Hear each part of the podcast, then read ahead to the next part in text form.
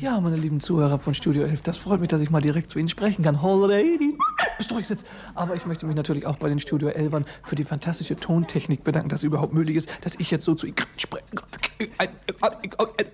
Hallo? Eins, eins, sprechen kann. Die nächste Sendung von Studio 11 hören Sie am Mittwoch, dem 10. September 1986 um 20.30 Uhr.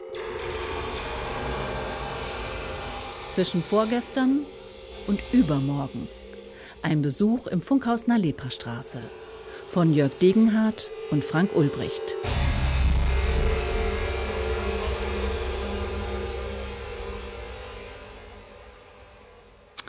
Herzlich willkommen. Wir haben diese knappe Stunde mit Otto begonnen. Otto Walkes exklusiv in der Sendung Studio 11 bei Stimme der DDR.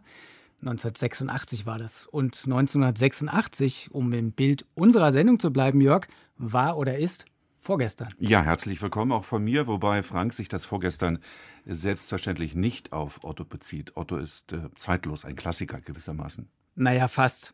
Die Zukunft, also das Übermorgen, könnte auch einem weltweit fast einmaligen Studio gehören. Es macht nämlich sehr besondere Geräusche möglich. Wir haben gerade etwas davon gehört und wir werden später noch darüber reden. Aber zunächst müssen wir eines gestehen, es war mehr als ein Besuch in der Lalepa-Straße. Richtig, äh, denn da draußen passiert was und da ist natürlich auch was passiert. Ich habe da mal gearbeitet, deine Mutter Frank auch. Wir wollen keinen kalten Kaffee aufwärmen, aber uns doch ein paar kleine Geschichten gönnen. Zu Wort kommen in der nächsten knappen Stunde Besucher, Musiker, Radioschaffende und ein zukunftsgewisser Eventmanager, der uns wie ein Pfadfinder über das Gelände geführt hat, das so herrlich draußen an der Spree liegt. Ja, so herrlich abseits in Oberschöneweide und doch mitten in Berlin. Und für alle, die sich jetzt fragen, Oberschöneweide, wo ist das eigentlich? Mittendrin tatsächlich in Berlin im Ostteil, aber irgendwie doch am Rande. Aber man konnte auch in Ostberlin wohnen und trotzdem nie vom DDR-Radio und der Nalepa-Straße gehört haben. Also das behauptet zumindest Flake Christian Lorenz, der Keyboarder von Rammstein. Den ganzen Tag von früh bis spät lief bei uns so das Radio. Das war Rias 2. Das wusste ich gar nicht, dass es Ostsender und Westsender gibt. Für mich war Radio mhm.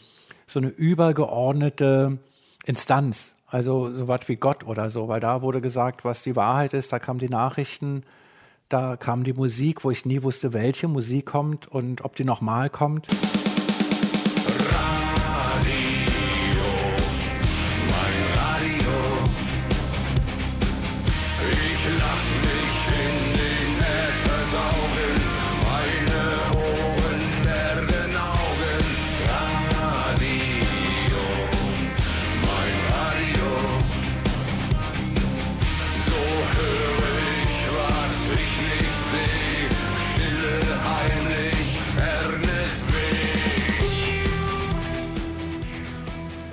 Stille heimlich, fernes Weh. Was für eine schöne Zeile. Auch Rammstein sind auf dem Funkgelände schon gesehen worden, nach dem Fall der Mauer natürlich. Viele andere Künstlerinnen und Künstler dazu. Ich habe Spoon im Konzert gesehen, eine Indieband aus Austin in den USA. Igor Levit hat hier Bach und Beethoven eingespielt. Die Liste ließe sich fortsetzen, die Mode, nur um die Bandbreite ein wenig anzudeuten. Naja, alles können wir ja sowieso nicht abbilden. Also konzentrieren wir uns einfach auf die Musik. Mut zur Lücke heißt es wohl. Interessant, Anja Röbekamp aus dem Westteil der Stadt, freie Autorin, zeigte sich ziemlich beeindruckt vom großen roten Funkhaus am Spreeufer. Und rot, damit meine ich jetzt einfach mal zunächst nur die Backsteinoptik. Dieser Gegensatz zwischen diesem alten Haus und der lebendigen neuen Kultur und äh, am Fluss machen die Leute Party. Es war auch ein bisschen melancholisch, weil es natürlich auch doch zum Teil schon von Verfall geprägt ist, weil man einfach den Staub sieht, weil man merkt, dass die Luft dort lange nicht ausgetauscht worden ist. Es ist so ein bisschen wie, wie ein großes Schloss im Dornröschenschlaf. Es ist wirklich ein, ein sehr spannender und sehr ästhetischer Ort. Tja, das mit dem Dornröschenschlaf, das finde ich sehr interessant. Das passt nämlich irgendwie. Aber der Reihe nach. Es gab natürlich dieses Ostradio, von dessen Existenz Flake nichts gewusst haben will. Es hat aber nicht nur Propaganda im Auftrag der SED gemacht, es gab Hörspiele, Kinderprogramme und eben auch Musikproduktionen. Soweit ist es richtig, Frank, aber ich muss auch gleich ganz klar sagen, auch in den scheinbar politikfernen Bereichen hatte die SED mit ihrem Machtanspruch eigentlich immer das letzte Wort mit Vorgaben, mit Kontrollen. Sie war praktisch allgegenwärtig. Das bekam zum Beispiel die Musiker zu spüren. Wir werden noch darauf zurückkommen in dieser Stunde. Zunächst kurz zur Orientierung. Zu Mauerzeiten waren in der Nalipa-Straße sämtliche DDR-Sender versammelt, abgesehen von einzelnen Regionalstudios, also von Berliner Rundfunk bis zum Jugendradio DT64. Demzufolge war da richtig was los in Oberschöneweide, wie in einer kleinen Stadt. Genau, und das sieht auch Christian so, Christian Block, 44. Er liebt das Funkhaus, ist Eventmanager und hat uns durch Studios, Hallen und Flure geführt. Und ganz wichtig, immer schnellen Schrittes, damit wir möglichst viel mitbekommen. Das war früher aufgebaut wie eine kleine Stadt. Es waren 3500 Mitarbeiter, die hier im 24-Stunden-Schichtsystem gearbeitet haben. Und die hatten wirklich fast alles hier vor Ort. Ja? Es gab äh, hier im Gebäude unterm Dach äh, weiter vorn ähm, einen Zahnarzt, einen allgemein behandelnden Arzt, dann den Friseur und äh, es gab auch eine Sparkasse. Da gab es dann kleinere Gebäude, da waren Saunen, es gab eine Kegelbahn, Betriebskindergarten.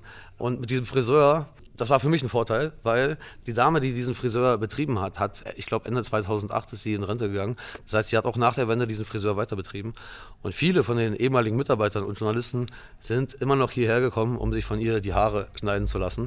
Und das war deshalb ein Vorteil, weil ich so in Kontakt kam mit den Journalisten. Und neugierig, wie ich bin, habe ich die dann genervt und die Löcher in den Bauch gefragt über alles, was vor meiner Zeit passiert ist. Und deshalb weiß ich so viel. Schönes Lachen. Die Milchbar, die gab es übrigens auch und die gibt es immer noch. Eine Buchhandlung, die gibt es nicht mehr. Auch der Konsum existiert nicht mehr. Also es war wirklich wie eine kleine Stadt und wahrscheinlich, das liegt sehr nah, um im Falle einer politischen Krise erstmal autark weitersenden zu können. Das könnte sein, klingt jedenfalls plausibel. Sicher ist, nicht wenige Kolleginnen und Kollegen aus dem Programm von Deutschland von Kultur haben hier ihr Handwerk hier an der Nalipa Straße gelernt, so wie Regine. Ja, ich bin Regine Kraus. Ich habe von 1977 bis zum Ende, also 77 habe ich angefangen zu lernen, in der Nalepa-Straße gearbeitet. Erst die Lehre und ab 1980 in der Musik- und Hörspielproduktion Block B. Es war natürlich auch meine Jugend. Es war eine tolle Arbeit. Nur Tanzmusik, also Big Band Musik und Rockmusik gemacht. Für einen jungen Menschen natürlich toll, mit vielen Künstlern zusammengekommen. Es war zwar eine Wahnsinnsarbeitszeit, aber es hat eben Spaß gemacht. Ich wurde auch nie irgendwie zu irgendwelchen politischen Dingen angesprochen. Also mich hat niemand gefragt, ob ich in die Partei eintreten möchte. Gott sei Dank. Ich habe trotzdem Studium machen dürfen, immerhin, ohne Partei. Ja, und nach dem 9. November wurde erstmal weitergesendet, ohne Partei, gegen Super aus Oberschöneweide. Aber Ende 93 oder mit dem Jahr 94 war dann definitiv Feierabend. Das Funkhaus, es verfiel. Christian, bitte. Ich kann mir das nur mit Unvermögen erklären. Ja, äh, letztendlich, äh, das Ganze war von 1990 bis 2005 der ganze Komplex in der Hand der fünf neuen Bundesländer. Das nannte sich NLG, Neue Länder Grundstücksverwaltung. Und in dieser Zeit wurde das ja sträflich vernachlässigt. Das Ganze ist hier so ein bisschen in einen Dornröschenschlaf verfallen. Schon zu DDR-Zeiten kam man als Außenstehender eigentlich hier nicht rein, ne, weil das war sehr bewacht. Und durch diese 15 Jahre dann, die konnten nicht mal die Betriebskosten erwirtschaften, die haben also regelmäßig Verluste erwirtschaftet. Und äh, das hat dann auch zu der Entscheidung geführt, diesen Komplex zu verkaufen. Und der Verkauf ist ja damals dann auch in einem, äh, der erste Verkauf in einem großen Skandal geendet. Das ist auch durch die Medien gegangen. Der geschätzte Wert war bereits 2005 30 Millionen Euro. Verkauft worden ist es für 350.000 Euro. Ja, also knapp ein Prozent des tatsächlichen Wertes. Und äh, die Firma, die das dann damals gekauft hat, hat auch entgegen der Auflagen angefangen, das Rundfunkgelände zu zerstückeln und in Einzelteilen zu verkaufen. Ja, das ist auch der Grund für diese Zergliederung. Das Herzstück des Hauses hier ist dann Ende 2006 im Rahmen einer Auktion versteigert worden. Diese Versteigerung war dann auch eine Farce, weil der eigentliche Gewinner war ein Schönheitschirurg aus Charlottenburg. Der wurde aber nur in diese Versteigerung platziert, um den Preis nach oben zu treiben. Der hat sich dann verzockt, weil er plötzlich der Letzte war und der ist dann danach abgetaucht. Ja, so ging das also los und der Auktionator ist im Nachgang dann auf den zweithöchstbietenden zugegangen. Das war ein Investor aus Israel, Albert Ben David, und der hat eben das Herzstück dann Ende 2006 erworben. Ich setze die Geschichte mal kurz fort. Seit 2015 gehört es einem Konsortium um den Unternehmer Uwe Farbig, für den Christian arbeitet. Eine Zahl, knapp 12 Millionen Euro sollen nach RBB-Informationen für den Komplex geflossen sein. Inzwischen hat es weitere Investitionen gegeben und es soll noch mehr fließen an Geld, um hier etwas Neues entstehen zu lassen, sozusagen im Schatten des Alten. Du meinst sicher nicht das Denkmalgeschützte, sondern das leicht marode blinde Fenster, Sträucher, die aus Dachrinnen wachsen, Putz, der blättert. Aber jetzt vielleicht zu dem, was Hoffnung macht. Hoffnung macht auf bessere Zeiten, Hoffnung macht für Musiker, Besucher und natürlich rühmt das der Christian gerade. Der Block B mit seinen genialen Studiomöglichkeiten. Auch der Pianist Igor Levit wusste das schon zu schätzen, wusste die schon zu schätzen. Und danach, nach Igor Levit, beginnt unser Rundgang.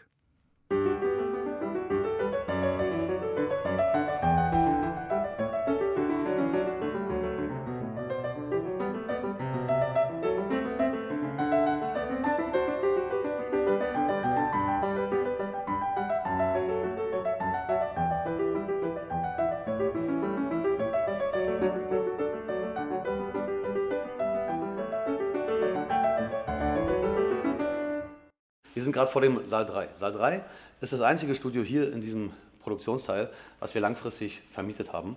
Das heißt, die anderen Studios können auch immer noch gemietet werden, auch für Aufnahmen. Aber wir vermieten die nur temporär. Das heißt, man kann sich hier Tage oder Wochenweise einmieten. Saal 3 ist das einzige Studio, was wir langfristig vermietet haben an Nils Frahm. Wir sind auch sehr froh, dass wir ihn fürs Funkhaus äh, gewinnen konnten und dass er hier ist. Er hat hier acht Konzerte gespielt, die alle in wenigen Minuten ausverkauft waren. Und was er macht, ist neoklassische Musik. Das heißt, er verbindet klassische Musik mit elektronischen Elementen und ist damit sehr erfolgreich. Er hatte in den beiden Jahren vor Corona eine Welttournee mit 160 Konzerten, die alle ausverkauft waren. Also daran kann man so ein bisschen sich vorstellen, wie sein Erfolg ist weltweit. Leider ist er jetzt gerade nicht da. Ich habe dafür keinen Schlüssel, aber in diesem Studio hat er das größte Piano der Welt gebaut. Man braucht tatsächlich dann eine Leiter, ja, muss man hochkrabbeln, um dann spielen zu können. Also eine Empfehlung von mir, ja, wenn Nils Frahm hier mal wieder ein Konzert spielt, seid schnell und kauft euch Tickets.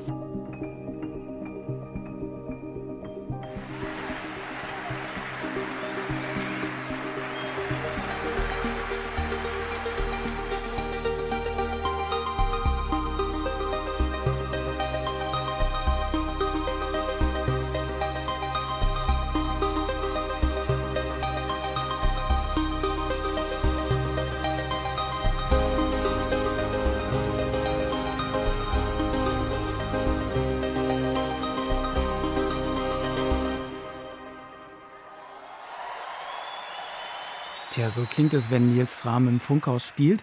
Ein Ausschnitt aus dem Trailer zu seinem Konzertfilm Tripping with Nils Frahm. Übrigens, co-produziert wurde der Film von Brad Pitt. Und Nils Frahm, der gebürtige Hamburger Komponist, Pianist, weltweit sehr erfolgreich. Wir haben ihn leider nicht im Funkhaus angetroffen, aber unser Kollege Christoph Möller, der hat ihn vors Mikrofon bekommen. Hier im Funkhaus ist halt jeder Raum irgendwie sehr gut von der Akustik. Also gut im Sinne von, man möchte gerne in dem Raum sein. Man fühlt sich einfach wohl da drin. Und äh, ich versuche immer noch herauszufinden, was das Geheimnis davon ist. So, was wirklich für einen Mensch einfach eine schöne Raumakustik ist. Und woran das liegt und was uns vielleicht auch ganz früh in der Geschichte schon geprägt hat. Warum finden wir so eine Kirche als Akustik so faszinierend? Ne? Kommt das, weil wir in so großen Höhlen irgendwann mal gelebt haben und erinnert uns das vielleicht einfach an den Gesang an einer Höhle, das wir schon immer als Kind gehört haben vor 10.000 Jahren? Was ist das? Nils Frahm weiß, was er am Funkhaus Nalepa Straße hat. Er weiß auch, dass dieses Prinzip hier Aufnahmeraum, dort Regieraum keine DDR-Erfindung war. Eigentlich war dieser ganze Komplex so ein Prototyp in Sachen Studiobau. Man sieht hier quasi einen Aufnahmeraum und dann durch Scheiben getrennt den Regieraum. So macht man das heute immer noch, aber in den 50er Jahren war das ganz neu. Besonders in Amerika wurde schon in den 40er Jahren damit angefangen. Hier in Europa hat man halt in den 50er Jahren wirklich angefangen, mhm. den Rundfunk komplett so auszustatten. Und somit ist halt das eine Rundfunkikone. Christian, unser Funkhausführer, wird da gewiss nicht widersprechen, aber weiter geht's auf dem Weg zwischen Historie und neuen Tönen. Wir sind jetzt hier im Produktionsgebäude, Block B. Ja, und das ist der wichtigste Teil des Funkhauses. Hier befinden sich die ganzen großen Tonstudios, für die das Funkhaus dann auch international bekannt geworden ist. Jedes einzelne Studio ist hier damals einzeln nach der Nutzung und der Akustik berechnet und auch vom Rauminhalt und von den Materialien her ähm, gebaut worden. Und das Studio, wo wir jetzt gerade durchgelaufen sind, beispielsweise hat Sting 2004 für eine Aufnahme genutzt. Der hat hier ein ganzes Album aufgenommen und dann das nächste Studio, was wir hier sehen mit dieser Treppe, daran sieht man auch noch, dass das äh, mal für Hörspielproduktion gebaut worden ist. Und dann ist vielleicht wichtig, also das alles hier ist äh, Holz vertefelt, das sollte man vielleicht sagen. Ja, nicht alles, aber hier ist sehr, sehr viel Holz verarbeitet worden. Und äh, das ist tatsächlich auch eine interessante Geschichte, weil äh, gerade die DDR musste nach dem Zweiten Weltkrieg noch sehr viele Reparationszahlungen leisten. Das heißt, hier sind Industrieanlagen abgebaut worden und nach Russland verschifft. Für dieses Projekt hier ja, sind tatsächlich die Züge in die andere Richtung gefahren, weil vieles von diesem Holz, was hier in dem Produktionsgebäude verbaut wurde, ist tatsächlich aus Russland importiert worden. Ja, wieder was gelernt. Und jetzt kommen wir, und das ist wirklich keine Übertreibung, zu einem vorläufigen Höhepunkt dieser Stunde zwischen vorgestern und übermorgen, nämlich zum Sendesaal 1 im Block B, dem größten Aufnahmestudio der Welt. Davon ist Christian absolut überzeugt. Das ist tatsächlich bis heute das größte Aufnahmestudio der Welt. Ähm, es gibt die Abbey Road Studios in London, sehr gute Studios, wo unter anderem auch die Beatles aufgenommen haben. Aber die Jungs in London nehmen das nicht so genau mit der Wahrheit weil die gerne mal behaupten, dass das größte Studio der Welt in London sei. Lässt sich leicht überprüfen. Tatsache ist, Studio One in der Abbey Road hat einen Rauminhalt von 6000 Kubikmetern. Das hier sind 12.300 Kubikmeter. Schade, London, es ist nicht mehr knapp. Aber das größte Studio ist in Berlin. Ja, und das könnte gewiss einiges erzählen. Zum Beispiel, da gab es am 16. Mai 1976 eine denkwürdige Uraufführung im großen Sendesaal. Ich habe die Aufnahme, Frank, äh, zufällig entdeckt auf einer CD, einer CD vom Deutschlandradio herausgegeben. Ich habe das Ganze erst für einen Witz gehalten, einen schlechten allerdings, wie man auf so etwas kommen kann und vor allem auch, wer darauf gekommen ist. Ja, das war ein Fremdschämen-Moment, als du mir das zum ersten Mal vorgespielt hast. Das muss ich sagen. Also das Werk, was da aufgeführt wurde, heißt Gruß an die Partei. Komposition Paul Dessau und jetzt kommt's Text Heiner Müller nach Zitaten aus einer Rede Erich Honeckers. Es tut mir leid, Heiner Müller und dieses Werk, ich bekomme das einfach nicht zusammen. Ich kann mir auch keinen Reim drauf machen. Heiner Müller, großer Dramatiker, vielleicht war es eine Wette, ich weiß es nicht, könnte man jedenfalls als Realsatire abbuchen, aber ob es so gemeint war, ich würde sagen, wir hören mal rein. Vorher ein Textauszug, denn man versteht kaum, was gesungen wird. Also kurz im Zitat, Honecker vertont, unser Kampfbund ist geschlossen. Heute kann jeder erkennen, der Imperialismus ist in der Defensive, der Fortschritt ist auf dem Vormarsch. Mit der Kraft des ganzen Volkes aus der Gegenwart des Sozialismus in die Zukunft des Kommunismus. Unser Kampfbund ist geschlossen. Unser Kampfbund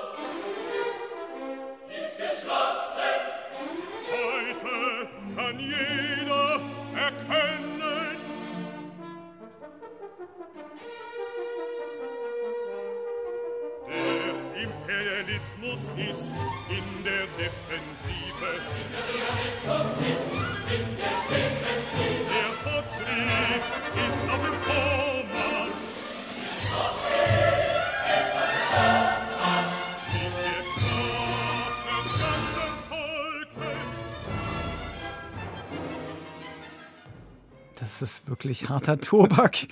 Der Fairness halber sei angemerkt. Heiner Müller hat sich ein halbes Jahr später mit der SED angelegt. Er protestierte nämlich gegen die Biermann-Ausbürgerung. Aber ich schlage vor, wir schließen dieses Kapitel. Der große Sendesaal, der kann ja nichts dafür. Dass er so sauber klingt, dafür kann er schon etwas. Das hat er übrigens auch einem architektonischen Kniff zu verdanken und auch der Studiokonkurrenz beim damaligen Klassenfeind. Das Besondere an diesen Studios hier in diesem Produktionsgebäude ist, dass sie alle in Haus-in-Haus-Konstruktionen gebaut sind. Das heißt, man hat damals ein äußeres Haus gebaut und dann in diesem Haus acht innere Häuser errichtet, jeweils auf eigenen Fundamenten. Sämtliche Wände dieser Studios haben keine direkte Verbindung zu einer Außenwand des Gebäudes.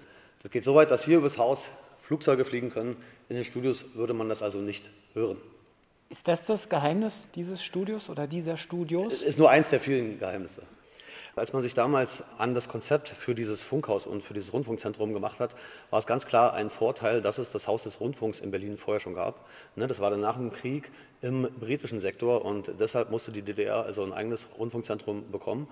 Und es war deshalb ein Vorteil, weil man hier Personen einbinden konnte, die schon am Bau des anderen Hauses beteiligt waren. Masonallee. Richtig, in der Masonallee, Haus des Rundfunks. Und man konnte so verschiedene Sachen anders machen als dort. Das hat zu einer ganzen Reihe von Entscheidungen geführt. Ich nenne jetzt nur mal zwei.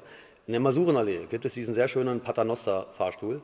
Aber bei einer Aufnahme muss der jeweils ausgeschaltet werden, sonst hat man nämlich Nebengeräusche auf der Aufnahme drauf.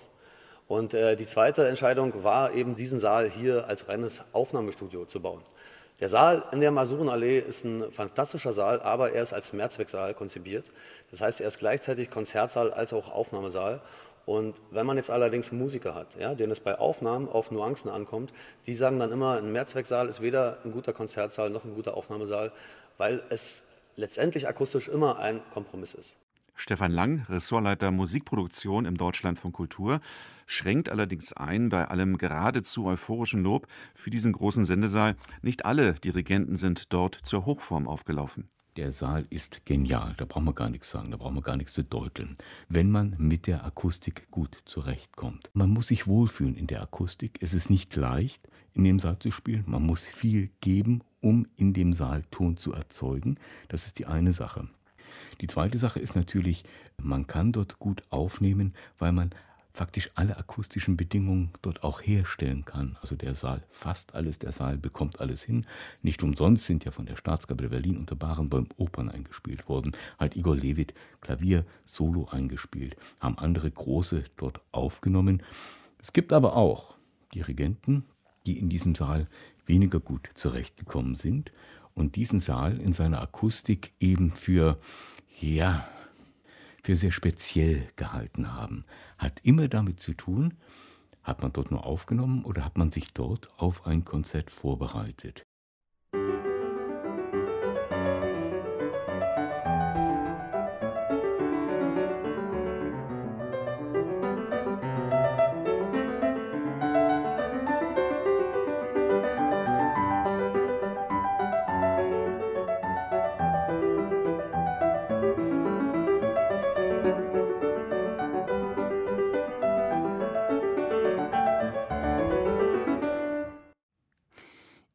Levit spielte hier noch einmal und übrigens schon zu DDR-Zeiten hatte sich die Qualität des Saals auch außerhalb des Landes herumgesprochen und so kamen für Produktionen auch bekannte Namen aus dem Westen nach Oberschöneweide. Es gab schon zu DDR-Zeit eine Reihe sehr prominenter Aufnahmen. Zum Beispiel Herbert von Karajan hat hier aufgenommen. Kurt Masur hat über 1000 Produktionen mit klassischer Musik gemacht, was eine wahnsinnige Zahl ist. Und was auch nach der Wende erst tatsächlich rauskam, ist, dass bereits in den 70ern und 80ern hier Künstler aus Westdeutschland aufgenommen haben. Die DDR war immer klamm, was die Wiesen betraf. Das heißt, man hat dann einen Deal gemacht im Sinne von, ihr könnt hierher kommen, aufnehmen und zahlt weniger als in Westdeutschland und habt dafür diese fantastischen Studios. Und man konnte das in der DDR natürlich nicht an die große Glocke hängen. Ja, die konnten jetzt nicht sagen, wir haben hier den Klassenfeind, der herkommt, um aufzunehmen. Äh, das heißt, man hat die dann heimlich hergebracht, die haben hier ihre Aufnahme gemacht und einiges an der Musik, die dann in den 70ern und 80ern in den Charts war in Westdeutschland, ist tatsächlich bereits im Funkhaus aufgenommen worden. Kann man da einen Namen nennen? Also neben Karajan? Ähm, also was ja jetzt klassisch ist? Ähm, Einer. nein, ich verbrenne mir jetzt nicht die Zunge. Ich, Ach ich so. weiß es, aber ich sag's nicht. Nein. Ist das so? Nein, ich, ich habe, ich habe, ich habe, ich lange habe, her. ich, ja, ich habe keine DDR Lust. gibt's nicht mehr. Nein, ich habe keine Lust auf Klagen. aber die Musiker gibt's noch. Ach so, Ach so und, die, und die wollen heute, heutzutage immer Nein, das weiß ich nicht. Das weiß ich nicht. Ich möchte mir jetzt einfach nicht die Zunge verbrennen. Das ist die Wahrheit, das kann man recherchieren. Mehr möchte ich dazu nicht sagen. Götz Hinze, der kann auf jeden Fall helfen. Von ihm stammt nämlich das Rocklexikon der DDR und er hat die in der Leberstraße auch noch selbst miterlebt und ist seit vielen Jahren Kollege von uns. Ich weiß, dass zum Beispiel Komponisten und Dirigenten, Westdirigenten, Max Kreger zum Beispiel als große Nummer, Münchner Komponist, Jazzmann, Jazz, Pop oder Jazz- und Tanzmusikmann und äh, verschiedene andere Westkomponisten und Dirigenten, die DDR-Klangkörper genutzt haben, die Orchester, und haben dann mit denen Titel eingespielt und die liefen dann halt nicht als Rundfunktanzorchester der DDR, sondern als Orchester Max Kreger zum Beispiel. Ne? Und da wurde dann halt auch die Hand aufgehalten und es sind halt Valuten geflossen. Ja, genau. Valuten waren immer knapp in der DDR und wurden gebraucht, waren begehrt im DDR-Mangelsozialismus. Wir gehen jetzt aber rüber in den mächtigen Block A mit den breiten und den langen Fluren. Da saßen früher die Redaktionen über mehrere Etagen. Und in dem achtgeschossigen Turm, den man schon von weitem sehen kann, da residierten seinerzeit die obersten Hierarchen. Die jetzigen Nutzerinnen und Nutzer, die jetzigen Mieter, die kommen aus ganz verschiedenen Ecken. Wir haben beispielsweise hier im Erdgeschoss und im ersten Obergeschoss ähm, Catalyst, da steht es auch. Catalyst ist eine private Universität aus ähm, äh, England und äh, das sind knapp 600 Studenten, die hier Musikproduktion oder Filmproduktion studieren. Ähm, das heißt, das wäre jetzt ein Mieter, aber eben über 600 Personen, die involviert sind. Dann genauso, sorry, im zweiten Obergeschoss, ähm, den Großteil dieser Etage hat eine Firma aus den Staaten gemietet, äh, die heißen Formlabs und machen 3D-Druck und die haben dann auch über 100 Mitarbeiter. Äh, die haben den Großteil dieser Etage gemietet und dann am Ende der Etage haben wir neue Tonstudios eingerichtet für die Jungs, die diesen sehr erfolgreichen Colors X äh, Musikblog machen. Ähm, und dann in den Etagen 3 und 4 haben wir doch Künstler, die ähm, Studios haben. Ähm, das heißt, das sind die ehemaligen Reaktionsräume, die wir so weit hergerichtet haben, dass Künstler sich dort Studios und Ateliers einrichten konnten. Und allein in diesen beiden Etagen haben wir dann auch nochmal über 200 Künstler. Ja, also da eine genaue Zahl zu haben, ist fast unmöglich.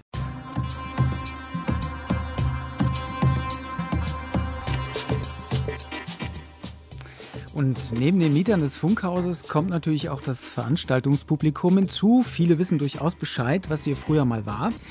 Jedenfalls haben wir das festgestellt bei einer kleinen Umfrage vor einem Konzert von Nicola Cruz, einem DJ aus Ecuador, den wir hier gerade noch hören. Das war das DDR-Funkhaus, ja, genau. Was ist besonders reizvoll? Warum Die Akustik ist genial da drin. Also hier in dem Sendesaal 1? ja, genau. Holz vertäfelt und ähm, einfach schöne Akustik, schöne Atmosphäre, warm. Ist immer wieder toll hier zu sein. Was hier genau war, kann ich nicht sagen. Ich weiß nur, dass es ein toller Ort ist zum Abhängen. Hab ich Ich bin tatsächlich das erste Mal hier heute. Ja. Ich war schon mal auf einem Konzert hier, genau. Das war sehr, sehr schön. Mm, Naja, architektonisch ist es schon einfach ganz, äh, ja doch irgendwie was sehr Besonderes, denkt man immer wieder. Und natürlich ist man zurückerinnert und fragt sich, wie hier zu Zeiten der DDR irgendwie gearbeitet wurde. Also natürlich hängt das mit in der Luft, würde ich schon so sagen. Man macht den Ort irgendwie durch die ganze Lichtinszenierung hier auch irgendwie sehr besonders. Ich war auch schon häufig mal hier neben, äh, bin entlang gefahren und entlang gejoggt, aber ähm, genau, noch nicht drin. Ja, und je mehr drin sind, also reinkommen, umso besser ist das natürlich für den Investor, der freut sich dann. Denn am Ende geht es wie immer ums Geld verdienen. Aber was wissen wir eigentlich über den Investor, über Uwe Farbig, außer dass er wohl 12 Millionen Euro für das Funkhaus gezahlt hat und seitdem wahrscheinlich auch nochmal eine beträchtliche Summe investiert hat in die Weiterentwicklung des Hauses. Jedenfalls ist er seit dem 1. Mai 2015 der Eigentümer des Hauses oder der Häuser. Mann, Jörg, das ist ja eine Frage wie im Tatort hier. Ja, farbig macht ja auch, also der Besitzer, der Eigentümer auf geheimnisvoll. 46 müsste er sein. Er gibt keine Interviews. Ich habe ihn, ich habe jedenfalls nichts gefunden. Er lässt sich nicht fotografieren. Kollegen beschreiben ihn in Artikeln schon mal als schroff. Wir haben ihn immerhin gesehen aus nächster Nähe. Unfreundlich war er nicht wirklich. Er wirkte auf mich wie jemand, der noch viel vorhat und der einfach keine Zeit verschwenden will. Ja, und das Interessante an diesem besagten Konzerteabend, da hat der Ex-Banker sogar den Kartenabreißer gegeben, also den Ticketkontrolleur. Er ist also wirklich ein Macher, der offensichtlich nichts dem Zufall überlassen will. Vielleicht will er auch nur Geld sparen. Und er ist immer sehr flott unterwegs, wie unser Guide Christian Block. Und wo geht's jetzt hin? Ja, in die Vergangenheit.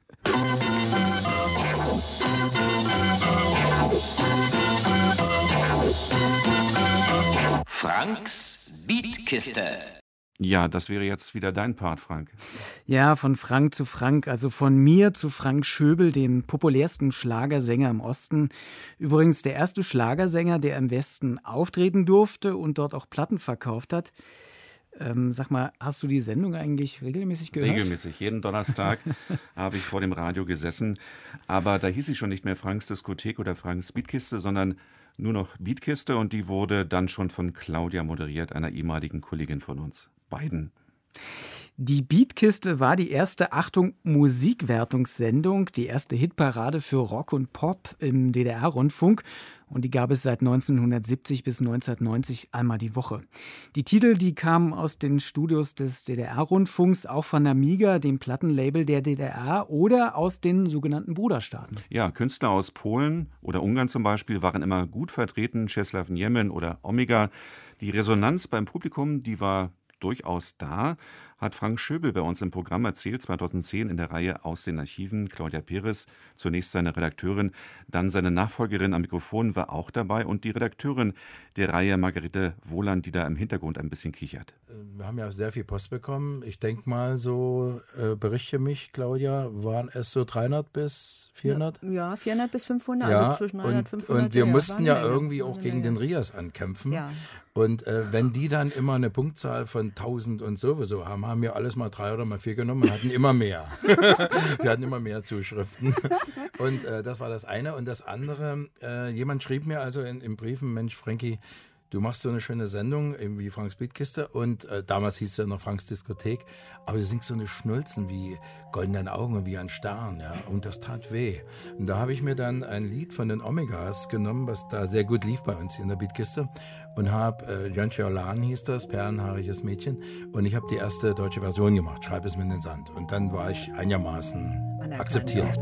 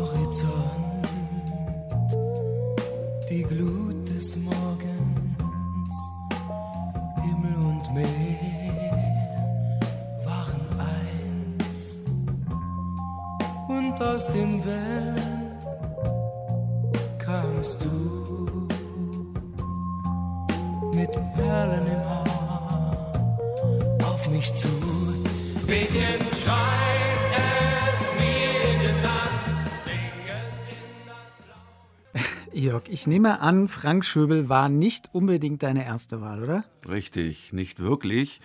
Ähm, der war ja mal ganz nett, der Frankie Boy, wie er dann so landläufig auch genannt wurde. Ich mochte die Klaus-Remft-Kombo aus Leipzig, später Remft, die waren so eine Art Gegenstück oder Gegenentwurf, Konkurrenz zu den Pudis, ab 1975 praktisch verboten, also nicht die Pudis, sondern Klaus Remft. Die wurden einfach nicht mehr gespielt, tauchten in keinem DDR-Radioprogramm mehr auf. Und warum nicht? Ihre Texte gefielen der Obrigkeit nicht. Da ging es zum Beispiel um das Thema Republikflucht, die Rockballade vom kleinen Otto, vielleicht erinnern sich einige. Hier eine Kostprobe, als ich wie ein Vogel war. Die Klaus-Remft-Kombo, Musik zum Film Für die Liebe noch zu mager von 1973. Als ich wie ein Vogel war, der am Abend sang, riefen alle Leute nur Sonnenuntergang. Alle Vögel sind schon da, keiner, der das rief. Ohne Stimme flog ich fort, als schon alles schlief.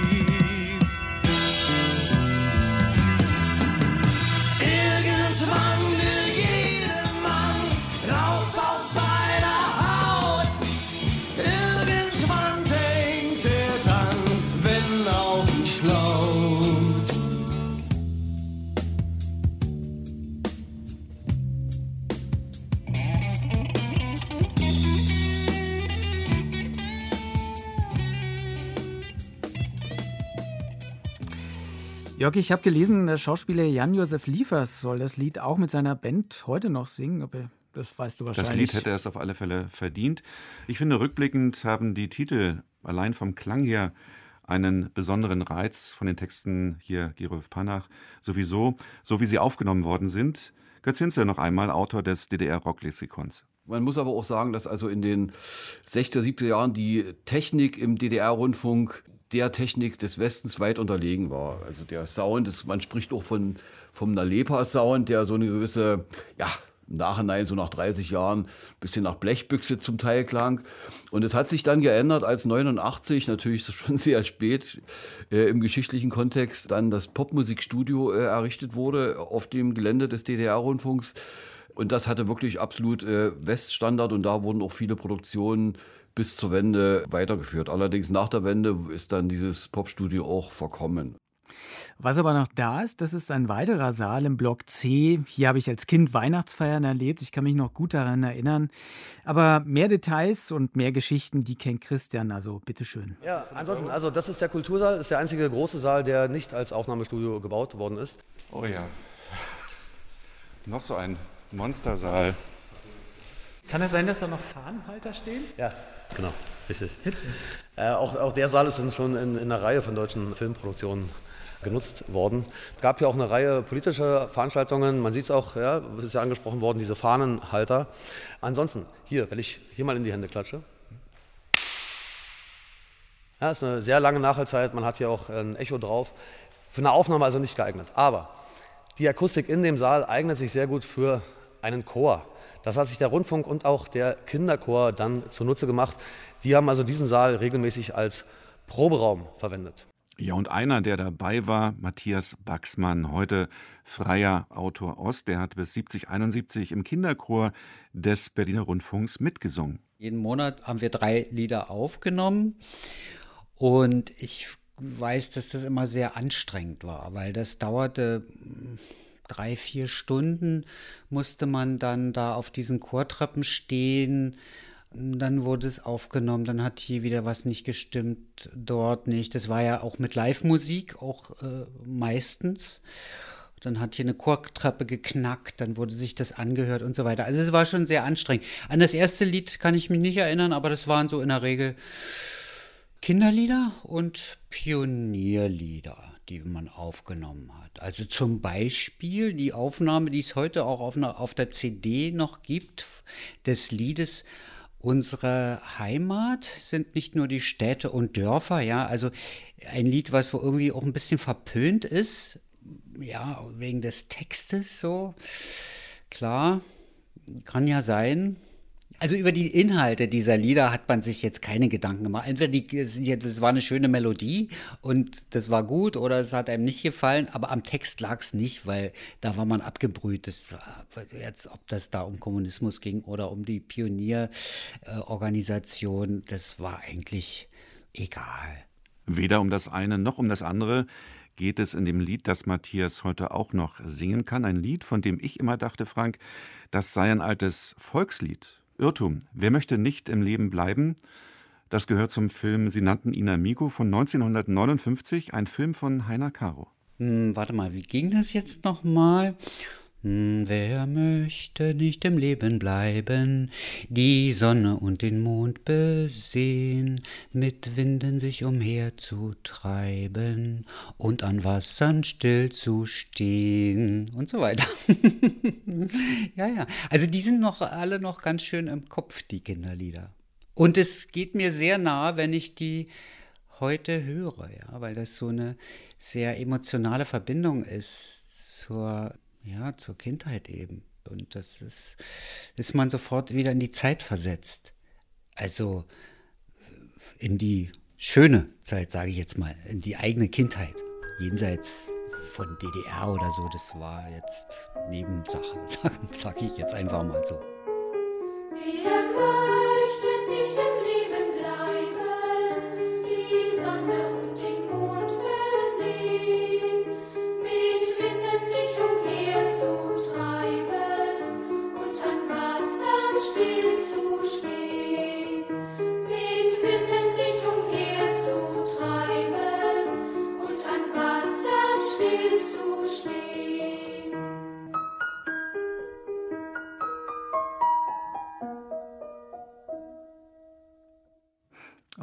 ja, auch schön. Für mich ein Stück Kindheit. Wer möchte nicht im Leben bleiben? Der Text ist von Vera Küchenmeister, die Melodie von Kurt Schwän. Ich habe es jetzt so oft gehört, aber es berührt immer wieder. Ja.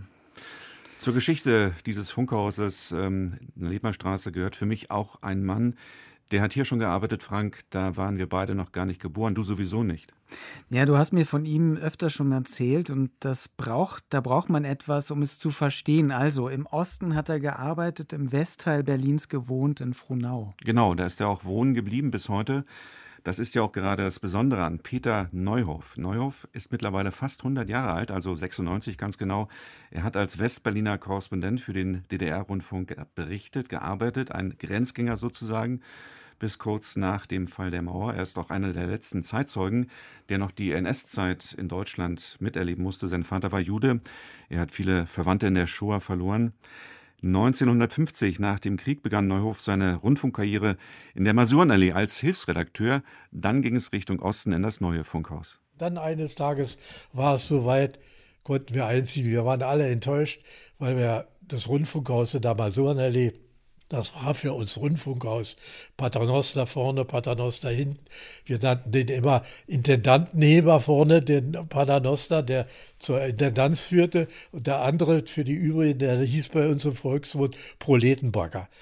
Äh, aber das war, das war eine wunderbare Atmosphäre in dem Funkhaus. Da waren alle möglichen Leute, die dann später überhaupt nicht übernommen wurden. Bürgerliche Journalisten oder Leute, die man nicht haben wollte. Ja, und vielleicht noch mal zum Hintergrund. 1950 brauchte die DDR dringend ein modernes und funktionsfähiges Rundfunkhaus. Bis dahin sendete man aus dem Haus des Rundfunks in West-Berlin. Es war die Zeit des Kalten Krieges. Also beauftragte man den Architekten Franz Ehrlich, einen Neubau im Ostteil der Stadt zu entwerfen. Ehrlich war Kommunist, saß im Konzentrationslager Buchenwald und er war ein ehemaliger Bauhausschüler. Die DDR hat sich das Ganze was kosten lassen, offensichtlich. Kein Wunder, das Radio hatte damals auch eine ganz andere Bedeutung. Man muss sich vergegenwärtigen, das Fernsehen steckte noch in den Anfängen und das Internet war noch Lichtjahre weit weg. Und wir gehen jetzt mal ganz fix in die Gegenwart, ziemlich schnell. Und genau dahin steigen wir mit Christian in die oberste Etage des Turms im Block A, öffnen die Tür und treten hinaus auf die luftige Terrasse. Gehen wir raus. Gerade an so einem Tag wie heute, bestes Wetter, Spätsommerwetter. Ja. Also links von uns die Spree, da fahren die Boote. Weiter, weiter geradeaus der Fernsehturm. Was man aber sehr gut sehen kann, oder was auch viel schöner ist, ist dieser Hafen. Ja, dieser Hafen ist Teil der Reederei Riedel. Wir haben diese Reederei auch gekauft. Das gibt uns jetzt die Möglichkeit, wir haben äh, 17 große Touristenschiffe und wir können natürlich damit jetzt auch dann Personen aus der Innenstadt abholen. Es gibt ganz verschiedene Anleger, wo wir das tun können. Äh, Beispielsweise gegenüber der Mercedes-Benz Arena an der Eastside Gallery haben wir einen Anleger. Und ist natürlich ein Vorteil, wenn man die Leute auf ein Schiff bringt. Ja, dann kommen die hier im Hafen an, sind direkt bei uns. Und was man auch hinter diesem Hafenbecken sieht, dieses Gelände, bis ran an diese Fabrik. Ja, dieses ganze Gelände ist Teil des ehemaligen Kraftwerks Rummelsburg. Äh, Das ist auch noch gekauft worden. Wir möchten das Ganze hier zu einem Kreativzentrum machen oder zu einer kleinen Kreativstadt. Und die Eigentümer sind tatsächlich auch sehr wählerisch, was die Auswahl der Mieter angeht. Ja, man sieht es ja, das ist alles sehr offen gestaltet. Das hat eine Campusatmosphäre, damit hier auch ein kreativer Austausch stattfinden kann. Und je länger wir das so machen, desto mehr Früchte trägt das auch. Wir haben diese äh, Musikuniversität und dann über 200 Künstler. Und man sieht es auch jetzt mit dieser Spree. Ja, wir machen auch einiges um den Wassersport herum. Wir haben beispielsweise eine Kanuvermietung. Und so bauen wir das sukzessive weiter aus. Du führst ja auch Gruppen regelmäßig durch. Sind da manchmal wahrscheinlich auch ältere Leute mit dabei, die hier früher gearbeitet haben, die dann ihr Haus nicht wiedererkennen oder die dann auch vielleicht sagen, super, dass ihr das so gemacht habt? Oder also kommen dann alte Kämpfer aus DDR-Tagen hierher und gucken sich das an? Also das war gerade anfangs so, dass es, als wir gestartet haben mit den äh, Führungen, das war ja, äh, das war ich meine 2008, da waren es tatsächlich hauptsächlich ehemalige Rundfunkmitarbeiter. Und jetzt durch diese Veranstaltungen und Konzerte, die wir hatten, ist das gemischt. Das heißt, wir haben auch, ein, äh, ich würde fast sagen, so 50-50, auch äh, junge Leute, die sich das anschauen. Und wir bekommen eigentlich sehr viel Lob für das, was wir hier tun. Was manchmal passiert, wenn man dort rüber schaut, dieses Flachgebäude ja, in der Backsteinoptik, da war beispielsweise das Jugendradio der DTR, genau DT64. Und wenn ich da Mitarbeiter habe, die dann sehen, die da 20 Jahre oder 30 Jahre gearbeitet haben und die jetzt sehen, wie das zerstört wurde, die haben dann teilweise Tränen in den Augen. Ja, aber zu unserer Verteidigung, das gehört halt leider nicht zu uns, sonst wäre es deutlich besser. Ganz bescheiden. Was man übrigens den Besitzern des Geländes in jedem Fall zugutehalten kann, sie zeigen auch mit scheinbaren Nebensächlichkeiten, dass sie Vergangenes zu schätzen wissen. Also, ob das die roten Retro-Sessel aus DDR-Beständen sind oder diese spezielle Bar, die für Filmleute wie gemacht erscheint. Hier ist die, diese geniale Bar, ne, die auch schon in Filmen verwendet wurde. Ja, also diese Bar ähm, ist ein Original-Einzelstück und die stand sehr lange im Palast der Republik. Der Eigentümer des Hauses hat äh, diese Bar in einem Fundus gesehen und dann hier fürs Funkhaus gekauft. Wir setzen die immer noch als Bar bei Veranstaltungen ein. Aber ich habe es ja schon erwähnt, wir werden also für das Aussehen dieser Gebäude oft von Filmproduktionen gebucht. 2017 war Netflix hier ähm, und äh, Netflix hat hier den Abschlussfilm zu Sense 8 gedreht.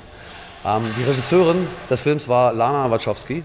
Äh, Lana hat auch die Regie geführt für die Matrix-Filme. Wenn die was gesehen hat, was ihr gefallen hat, ja, dann konnte man wirklich sehen, dass der Film vor ihrem Auge abläuft. Ja. Die hat den Kopf dann so gedreht. Und jedenfalls, sie fand die Bar so interessant, dass sie in den Film eingebaut wurde. Man hat die damals dort unten platziert, dann so Krankenhausbetten aufgestellt. Das sah also aus wie ein Hospital. Und in dem Film ist das eine Brain Machine, eine Gehirnmaschine. Das heißt, die Leute auf diesen Krankenhausbetten sind mit Kabeln an die Bar verbunden und werden von dieser Bar manipuliert. Über die umgebaute Fahrzeughalle könnte man auch viel erzählen. Man habe sie vor dem Abriss gerettet, so weiß Christian zu berichten, und eine Veranstaltungshalle daraus gemacht. Große Unternehmen hätten hier groß gefeiert. Beim Tag der deutschen Industrie war die Kanzlerin hier. Und für den größten Sportartikelhersteller der Welt habe man das Ganze zu einer Basketballhalle umgewandelt. Silvesterveranstaltung mit bis zu 9000 Personen. Die ehemalige Fuhrparkherberge hat richtig Karriere gemacht.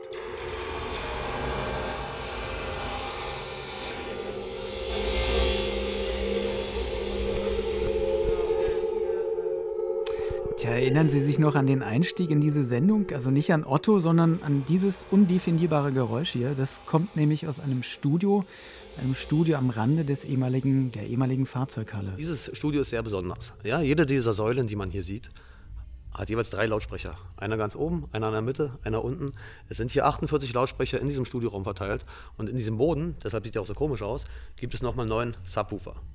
Was man damals jetzt machen kann, ist eben den Sound sehr präzise in diesem, innerhalb dieses Studioraums zu steuern.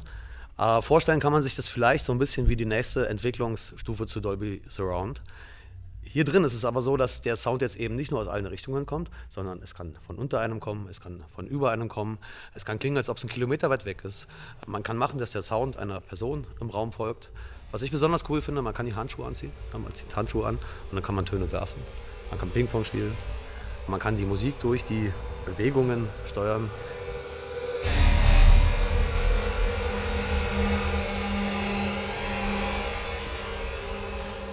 Moment haben wir einen da, der macht äh, seine Masterarbeit über einen Algorithmus, der auf diesem System alleine im Prinzip äh, was performt. Ach ja, das ist übrigens Thilo, Praktikant bei Monum. Es ist alles eher Richtung experimentell grundsätzlich und probieren, wir arbeiten immer mehr daran, dass wir auch eher traditionelle Musik, dass man auch mit einem Instrument ankommen kann. Jetzt haben wir ein Klavier, was wunderschön sich anhört auf dem System. Ja.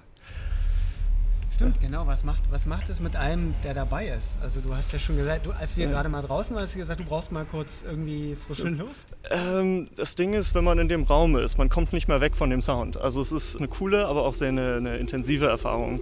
Wenn zum Beispiel das, was jetzt läuft, sehr laute, sehr große Geräusche, die überall im Raum sind. Das heißt, man kann sich nicht wegstellen von den Lautsprechern, die sind überall. Ähm, und äh, jetzt gerade, ich war jetzt, keine Ahnung, eine halbe Stunde in diesem Lärm und äh, deswegen tut mir tut es gerade ganz gut, ein bisschen Pause für die Ohren zu haben. Die Jungs haben eine eigene Webseite, das heißt äh, Monum. Und auf dieser Webseite steht auch immer eine Veranstaltungsbeschreibung. Ich kann als Beispiel nennen, äh, es gibt eine Veranstaltungsreihe, die heißen Schlafkonzerte. Das Ganze geht dann über siebeneinhalb Stunden.